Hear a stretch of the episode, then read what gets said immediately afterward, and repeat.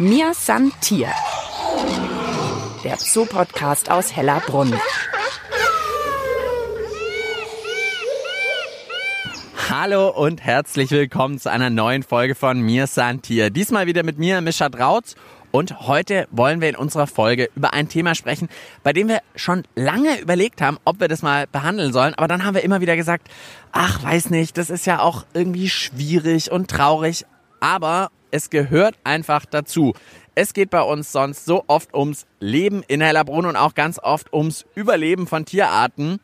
Und heute geht es eben mal ums Sterben und wie der Tierpark damit umgeht, wenn hier in Hellerbrunn Tiere sterben, wenn sie eine Krankheit haben oder einfach an Altersschwäche sterben. Und ich könnte mir für diese Folge, glaub, keine besseren Gesprächspartner vorstellen als Dr. Christine Gohl, leitende Tierärztin hier im Tierpark Hellerbrunn und Dr. Hans-Peter Steinmetz, Tierarzt in Hellerbrunn und stellvertretender zoologischer Leiter. Ihr erlebt es von uns allen ja wahrscheinlich am direktesten und häufigsten. Ihr helft ganz vielen Tieren, dass es ihnen hier so gut wie möglich geht, aber ihr erlebt eben auch, wenn Tiere hier ihren Lebensabend haben, Christine? Tatsächlich, das ist unser Arbeitsumfeld, dass wir die Tiere begleiten, wenn sie zu uns in den Tierpark kommen oder bei uns geboren werden, bis sie den Tierpark verlassen oder sterben. Sterben alleine oder sterben, weil wir sie aus Tierschutzgründen einschläfern müssen. Und jetzt sind wir hier im Streichelgehege bei den Zwergziegen, Hans-Peter. Warum habt ihr mich hierher mit hergenommen? Ja, wir sind jetzt hier bei den Zwergziegen und auch hier haben wir so ein bisschen ältere und jüngere Tiere und wir schätzen sie eigentlich regelmäßig ein mit Hilfe unserer Tierpfleger. Wie geht es ihnen? Und vor allem, wenn sie im Alter sind, haben sie Schmerzen? Wenn sie Schmerzen haben, können wir ihnen Schmerzmittel geben. Und wann ist der Zeitpunkt für sie eigentlich, dass sie noch ein akzeptables Leben bei uns haben oder wann nicht mehr? Ich kann mich erinnern an den Hund von meiner Oma, der war am Schluss, konnte der kaum mehr sehen und hat irgendwie auch nicht mehr richtig viel gefressen. Also da wusste man, okay, der mag jetzt einfach nicht mehr sagen wir mal, in der Natur, in Anführungszeichen draußen, wo die Tiere quasi auf sich selber gestellt sind, ziehen die Tiere sich zurück räumlich zurück, von der Gruppe zurück, von der Familie zurück. Natürlich sind dort die Bedingungen ganz andere, weil wir hier eine Vollversorgung haben. Das heißt, die Tiere werden in der Regel wesentlich älter, haben Alterserkrankungen, die draußen gar nicht vorkommen, weil draußen gibt es immer einen Räuber, der sie dann quasi erlöst. Wir brauchen unsere Tierpfleger in einer ganz engen Kommunikation, weil die ihre Tiere natürlich extrem gut kennen und das Zurückziehen auch hier stattfindet. Die stehen mehr separat, die gehen nicht mehr so gut ans Futter. Offensichtlich ist dann, wenn sie abnehmen, nehmen. Jetzt sind wir bei den Zwergziegen. Ist da jetzt auch so eine, wo du denkst, oh, da habe ich irgendwie den Eindruck, bei der geht es langsam zu Ende? Ja, da sind wir seit einigen Monaten schon im Austausch mit den Tierpflegern, weil wir ein älteres Tier haben, die weit über zwölf schon ist. Die ist mehrfach schon in Narkose gelegt worden, weil sie Zahnprobleme hat und immer mehr Zähne verliert. Die ist seit letztem Winter schon zunehmend blind. Wobei, wenn ich das Umfeld für das Tier nicht ändere, sie in ihrem gewohnten Umfeld gut damit zurechtkommen können. Und aktuell ist es so, sie hat immer mal wieder Phasen, da wird sie von den anderen auch mal geboxt. Das ist ein sicheres Zeichen dafür, dass sie einfach langsam aber sicher den Anschluss an die Gruppe verliert. Und jetzt gerade ist aber stabil. Aber die ist unter Dauerbeobachtung und da wissen wir auch, dass der Zeitpunkt irgendwann kommen wird, wo wir sie erlösen müssen. Spielen wir den Fall mal tatsächlich durch. Also die stirbt irgendwann hier, dann vielleicht auch in der Anlage. Wie ist es dann hier? Wie geht es dann für euch weiter? Also Michael, in dem Fall, wo die Tiere so eng an uns sind und sagen wir mal auch eine domestizierte Tierart, da kriegen wir das natürlich mit. Es wird in den aller, aller seltensten Fällen passieren, dass sie einfach hier tot tagsüber im Gehege drinnen liegt. Das kann mal sein, dass wir morgens kommen, sie über Nacht gestorben ist. Aber man stellt sich das immer so vor, die Tiere schlafen ein und alles ist gut. Das ist seltener so. In den allermeisten Fällen werden wir am Ende die Tiere erlösen aus Tierschutzgründen und die Tiere schmerzfrei, angstfrei, stressfrei einschläfern mit einer Narkose vorneweg und alles weitere einleiten. Also bei den Wildtieren haben wir einen großen Unterschied, dass die eigentlich ihre Krankheitssymptome verbergen müssen. Weil im natürlichen Lebensraum sind ja immer die Räuber da. Und sobald sie ein bisschen eine Schwäche zeigen, werden sie von der Gruppe separiert. Da können auch die Gruppenmitglieder sehr asozial sein und diese Tiere ausstoßen. Oder eben der Räuber kommt und frisst sie. Und das ist für euch Tierärzte ja auch super schwierig, dass sie das eher verdecken. Genau. Und darum müssen wir da sehr genau hinschauen. dann auch mal eine Narkose machen und dann in der Narkose entscheiden, die Krankheitssymptome sind so weit, dass wir dann das Tier euthanasieren. Jetzt habt ihr also ein Tier, was, sagen wir mal, eingeschläfert werden muss. Was passiert denn dann mit dem Tier? Also alle unsere Tiere werden zur pathologischen Untersuchung eingeschickt, damit wir alle Befunde erheben können. Manchmal ist ja offensichtlich, was sie hatten, was weiß ich, eine schwere Gelenksveränderung oder ein Beinbruch oder irgendwas Offensichtliches. Trotzdem wird der ganze Tierkörper seziert, damit wir auch die Befunde, die man nicht auf den ersten Blick erkennt, erhoben werden. Das heißt, irgendeine Leberveränderung, eine Nierenveränderung, eine Parasitose, die uns einfach ganz wichtige Informationen für die Gruppe und für die Haltung gibt. Und deswegen wird jedes Tier, das bei uns im Tierpark verstirbt, der pathologischen Untersuchung zugeführt. Wo passiert die dann? Also in den allermeisten Fällen gehen die Tiere an die Universität in München, an die LMU. Wir haben noch klar auch andere Institute, die mit uns Kooperationen haben. Da stehen ganz, ganz viele erfahrene Kollegen dahinter, die wir sofort involvieren, wenn wir sehen, es ist absehbar, dass wir ein Tier einschläfern müssen, dass alle Untersuchungen auch ganz zeitnah eingeleitet werden, weil es geht ja schon los, dass ich den Transport organisieren muss. Das sind ja oft nicht kleine handliche Tiere, sondern auch größere. Da wollte ich gerade einschränken. Also wenn jetzt, sagen wir mal, ein kleiner Vogel stirbt, ist das was anderes, wie wenn ein Riesenkänguru stirbt oder vom Elefant gar nicht zu reden. Genau, das ist viel Planung, was da dahinter steckt. Das heißt, im ersten Schritt ist natürlich für uns wichtig, dass das Tier im Vordergrund steht, die Pflege, das Team, da ist ja auch Trauer mit dabei. Das ist ja für uns auch nicht so, dass wir sagen, juhu, das ist so, sondern das betrifft uns alle. Wir kennen die Tiere zeitlebens und die einzuschläfern ist immer eine traurige Entscheidung, aber eine wichtige Entscheidung, damit eben Leid verhindert werden kann.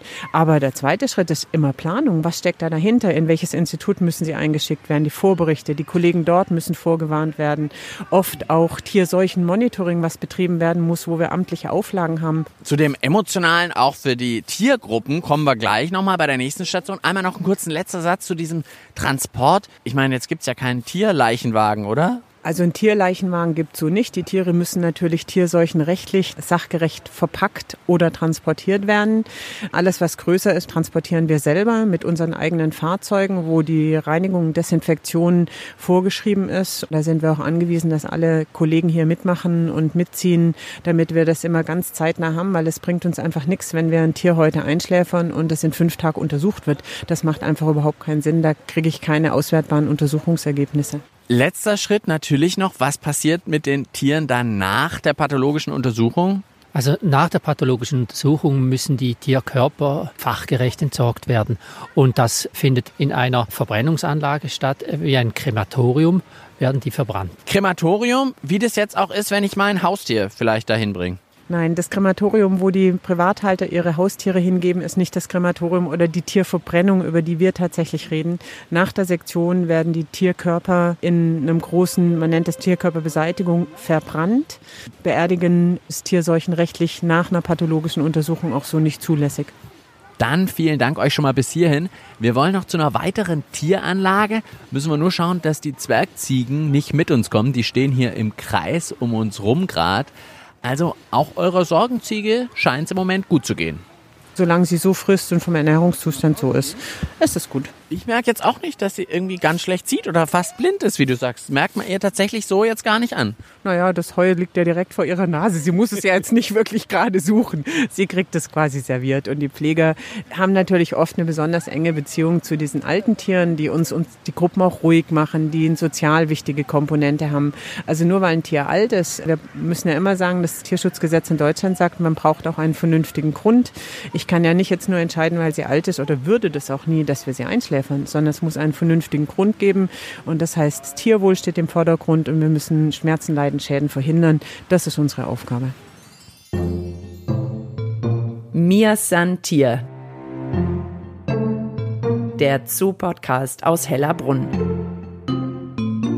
Einfach zu finden und zu abonnieren auf allen gängigen Podcast-Plattformen wie Spotify und iTunes oder auf der Website des Münchner Tierparks hellerbrunn.de. Mir sind hier der Zoo-Podcast aus Hellerbrunn. Und ich bin gemeinsam mit Dr. Christine Gohl und Dr. Hans-Peter Steinmetz jetzt weitergegangen zur Bison-Anlage weil wir hier vielleicht ein bisschen das Thema besprechen können. Wie ist es denn wirklich für Tierfamilien, Tiergruppen? Wie gehen die denn damit um, wenn einer aus der Gruppe stirbt? Wie ist es jetzt beispielsweise, wenn wir hier gerade sind, bei den Bisons, Christine? Bisons sind natürlich Rinder und die gehen da recht pragmatisch damit um. Das ist nicht so, dass wir dort eine große Trauer haben oder beobachten können. Sagen wir es jetzt mal so. Das ist äh, nicht so, dass die äh, dastehen und dass du tagelang siehst, dass sie ein Problem haben. Wir sehen auch links die Wasserschweine jetzt gerade von uns laufen.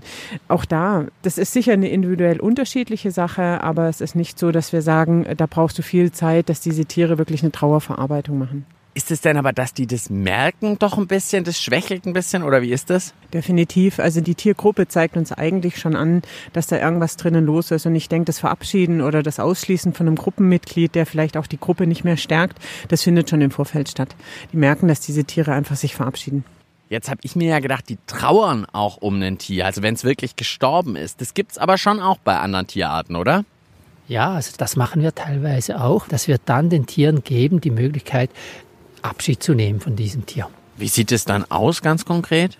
Ja, ich kann es jetzt vielleicht am Beispiel von einem Lama letztes Jahr sagen, wo die Pfleger also wirklich gesagt haben, der war wirklich eng eingebunden, ist dann relativ schnell schlecht geworden. Wir mussten ihn final einschläfern und dann haben wir ihn im Stall eingeschläfert und als er verstorben war, sind wir rausgegangen und haben den Tieren die Möglichkeit gegeben, einfach nochmal hinzugehen. Die einen sind hingegangen, sein dicker Kumpel war wirklich ein bisschen länger dort und stand so eine Weile da, da dran und andere sind gar nicht hingegangen. Also das ist auch individuell unterschiedlich und da horchen wir natürlich, wie die Tierpfleger das einschätzen und da kennen wir unsere Tiere natürlich alle lang genug, um da die richtige Entscheidung zu treffen und nicht einfach das Tier nur aus der Gruppe rauszunehmen. Weil das tatsächlich wahrscheinlich auch wichtig ist, weil die das sonst suchen würden oder sowas. Genau. Also wenn die so fest verankert sind, dann bilden die ja schon noch Freundschaften. Und der eine ist da näher dran, der andere ist weniger nah dran. Da, wo ein Räuber da dran ist, im natürlichen Lebensraum, da findet das nicht statt. Aber hier können wir ihnen die Chance geben und geben sie ihnen auch. Also das finde ich wirklich spannend. Bisons hatten wir, die nehmen das eher so hin. Lamas dagegen verabschieden sich dann doch zumindest zum Teil. Also der Umgang mit dem Tod ist auch bei Tierarten durchaus unterschiedlich. Als Beispiel vielleicht noch, ich bin ja jetzt schon wirklich lang hier in Hellerbrunn und habe damals noch unsere alten Wölfe gesehen. Und das war ein äh, Bruderpaar, was zeitlebens zusammen war. Und final hat der eine den anderen totgebissen innerhalb kürzester Zeit. Das war eine Sache von einem Augenblick. Das hat uns damals alle sehr überrascht. Und im Nachgang kam in der pathologischen Untersuchung wirklich eine schwere tumoröse Erkrankung raus.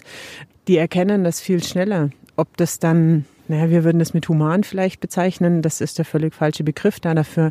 Aber diese Intuition, die die Tiere untereinander haben, ob einer von ihrer Gruppe erkrankt ist oder nicht, die ist manchmal für uns schon faszinierend oder ich, ich weiß gar nicht, wie man das am besten sagen kann. Also das ist schon äh, irre, das zu beobachten. Jetzt merke ich da aber auch gleich wieder, wir ticken als Menschen natürlich auch manchmal anders als die Tiere. Deswegen glaube ich, ist es für euch wahrscheinlich ja auch nicht leicht, dieses Thema auch im Umgang mit Besucherinnen und Besuchern zu haben, oder? Wenn da Tiere sterben, also das ist auch nicht so leicht, das immer so gut zu vermitteln, oder? Ich meine, jetzt versuchen wir es hier im Podcast gerade in dieser Folge ja mal explizit zu machen, aber es ist nicht leicht, oder?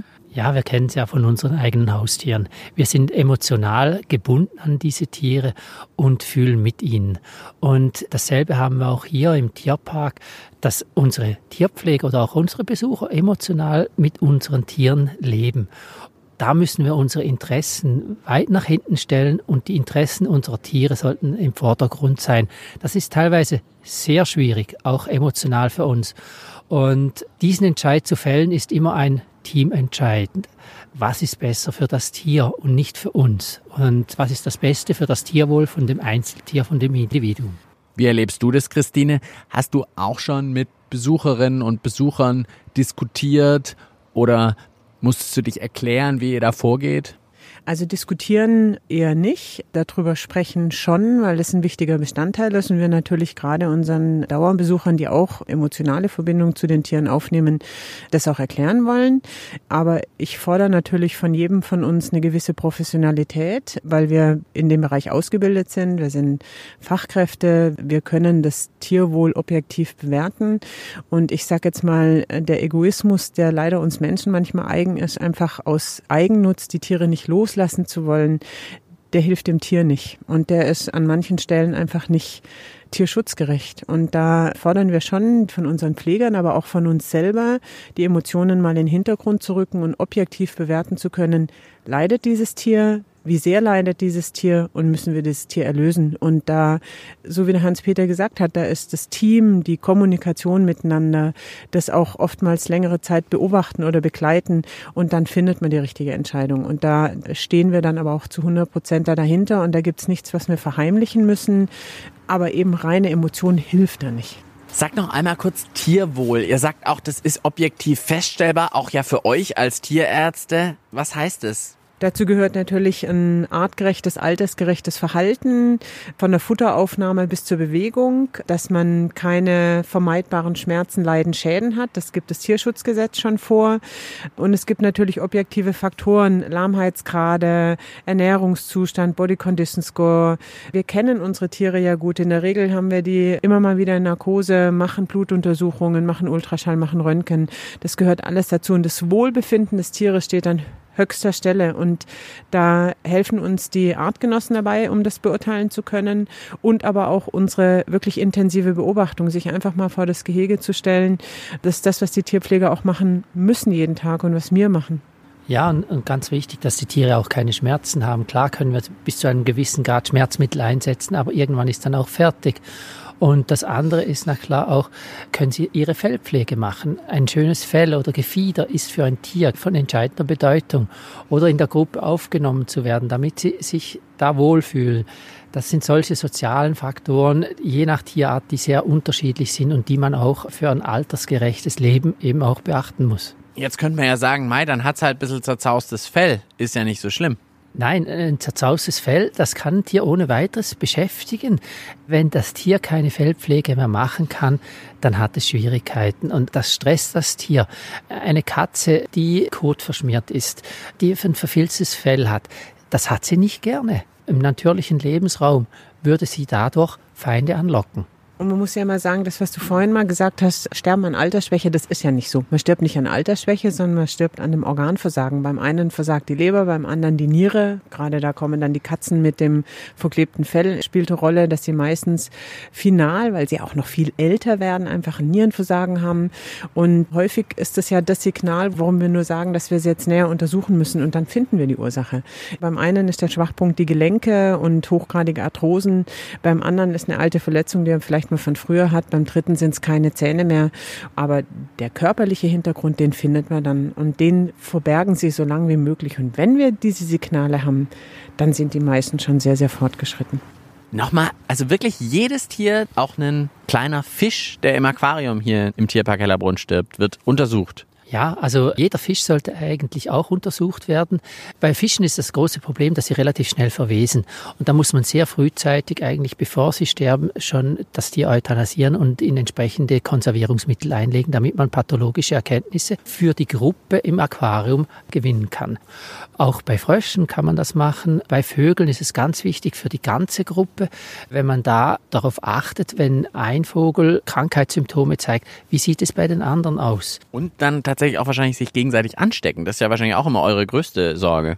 Genau, eine von unseren Hauptaufgaben ist Tierseuchenprophylaxe. Machen Früherkennung, ganz, ganz zeitig da durchgehen, ist der Schlüssel zum Erfolg. Ich bin jetzt noch Veterinary Advisor, also tierärztlicher Berater von dem Europäischen Haltungszuchtprogramm für Menschenaffen. Da werten wir zum Beispiel auch über Jahre hinweg die Resultate von allen Tieren, die in den Zoos oder Tierparks in Europa gestorben sind, aus. Und da haben wir jetzt auch eine Studie gemacht über die letzten 20 Jahre, an was die Tiere erkranken. Und das gibt uns ganz wichtige Hinweise darauf für die Optimierung der Haltungsbedingungen in den Tierparks, aber auch für den natürlichen Lebensraum. An was können sie erkranken, wenn sie zu nah in menschlicher Nähe leben? Und das können wir dann eben für den Erhalt dieser Art beitragen. Also da sind tatsächlich viele Erkenntnisse, die man dann mitnimmt, um vielleicht Anlagen besser zu bauen oder besser zu füttern oder solche Sachen. Ja, und auch eine Frage vom Tierschutz und Artenschutz. Die Morgerzellen sind eines der wichtigen Artenschutzprojekte von Hellerbrunn. Und vor einigen Jahren hatten wir ähm, gehäuft lebensschwache Jungtiere oder Totgeburten und die sind in die pathologische Untersuchung gegangen und dabei sind Herzmissbildungen aufgefallen. Und da war ursprünglich nicht klar, es gibt verschiedene Arten von Herzmissbildungen bei Jungtieren, die entweder schon im Mutterleib angebildet werden und im Lauf der ersten Lebenswochen ausheilen oder es gibt eben Sachen, die bleiben überleben und die können sich vererben. Wenn ich jetzt so eine Population von Morgazellen habe, wo es einfach ursprünglich nur noch mal ein gutes Dutzend Tiere gab, aus denen heute diese Population wieder hochgezüchtet worden ist, dann kann man sich vorstellen, wenn ich jetzt mit einem Tier weiterzüchte, das genetisch eine Herzmissbildung vererbt, dann ist das das aus für so eine Population. Das heißt, auf Basis von diesen pathologischen Befunden haben wir dann uns mit den Tierkardiologen zusammengesetzt und haben gesagt, okay, macht das Sinn, dass wir Zuchtuntersuchungen von Jungtieren schon machen, bevor wir sie abgeben und in eine Zuchtsituation geben, um auszuschließen, dass auch ein Tier, das überlebt, eine Herzmissbildung hat. Und das machen wir jetzt seit Jahren und diese Informationen geben wir dann ans Europäische Erhaltungszuchtprogramm weiter, welche Untersuchungen wann sinnvoll sind, wann machbar sind, weil wir sind ein wissenschaftliches wissenschaftlich geleiteter großer Zoo. Wir haben einen hohen Anspruch an unsere Haltung und wir haben eine Universitätstierklinik, die LMU hier, die uns supportet mit Fachleuten, mit Kollegen, mit einem riesigen Netzwerk, eine bessere Situation, um Wissenschaft auch dahinter zu machen, die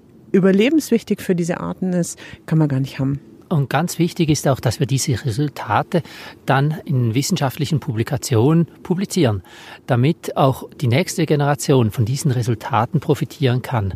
Also wirklich heute mal wieder super viele Einblicke hinter die Kulissen so ein bisschen vom Tierpark, die man, wenn ich jetzt hier vorbeigehe, ja nicht so richtig mitbekommt, die aber eben auch super wichtig sind. Sei es, dass ihr die sehr, sehr kontrolliert tatsächlich einen Blick drauf habt. Wie geht's denen? Wie behandelt ihr die, gerade die älteren Tiere? Aber dann auch, wie gehen Tiergruppen damit um? Bis dahin, was ihr tatsächlich lernt aus den sterbenden Tieren.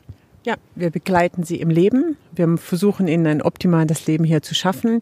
Und wir begleiten sie aber auch beim Sterben. Und wir begleiten sie zum Teil sogar mit in die Pathologie. Und da sind wir eng vernetzt mit unseren Pathologen und sind dann bei den Sektionen auch mal mit vor Ort, weil das ist wirklich, das sind Erkenntnisse, die für uns so wichtig sind. Und es ist halt was anderes, wenn es viele Rinder oder viele Katzen oder Hunde sind. Da kennt man schon alles. Aber wenn halt in großen Abständen mal eine Giraffe verstirbt oder mal ein Elefant oder ein Nashorn verstirbt, dann sind das für uns auch wirklich hoch emotionale Momente, aber eben auch ganz wichtige zu sehen, was sind denn die Veränderungen da dran? Und da sehen wir es als unsere Verantwortung und unsere Aufgabe auch als bestandsbetreuende Tierärzte hier, diese Tiere dahin auch mit zu begleiten. Dann vielen, vielen Dank euch, dass ihr euch Zeit genommen habt und uns das Thema wirklich einfach näher gebracht habt und mal viel erläutert habt, was da bei euch alles im Hintergrund abläuft. Micha, danke dir, dass wir mit dir zusammen dieses doch ja, schwierige Thema angehen können. Aber ich glaube, es ist ganz wichtig, dass wir unsere Zuhörer und unsere Besucher da mitnehmen. Das gehört zum Leben mit dazu und wir haben sehr viele Tiere hier und als Tierärzte nehmen wir unsere Verantwortung da schon sehr ernst. Ja, dass uns eigentlich neben der Geburt auch der Tod uns begleitet und es geht uns teilweise sehr nahe. Aber es ist ganz wichtig, dass wir darüber reden und ich hoffe, wir haben zeigen können, dass uns das auch immer wieder nahe geht, aber auch, dass wir das zum Wohl von den Tieren weiterverfolgen. Ja, dann danke euch nochmal und das war's mit mir, Santier, dem Zoo-Podcast aus Hellerbrunn für diesmal. Am Mikrofon verabschiedet sich Mischa Drautz und ich sage wie immer, bis bald im Tierpark Hellerbrunn. Mir Santier. Der Zoo-Podcast aus Hellerbrunn.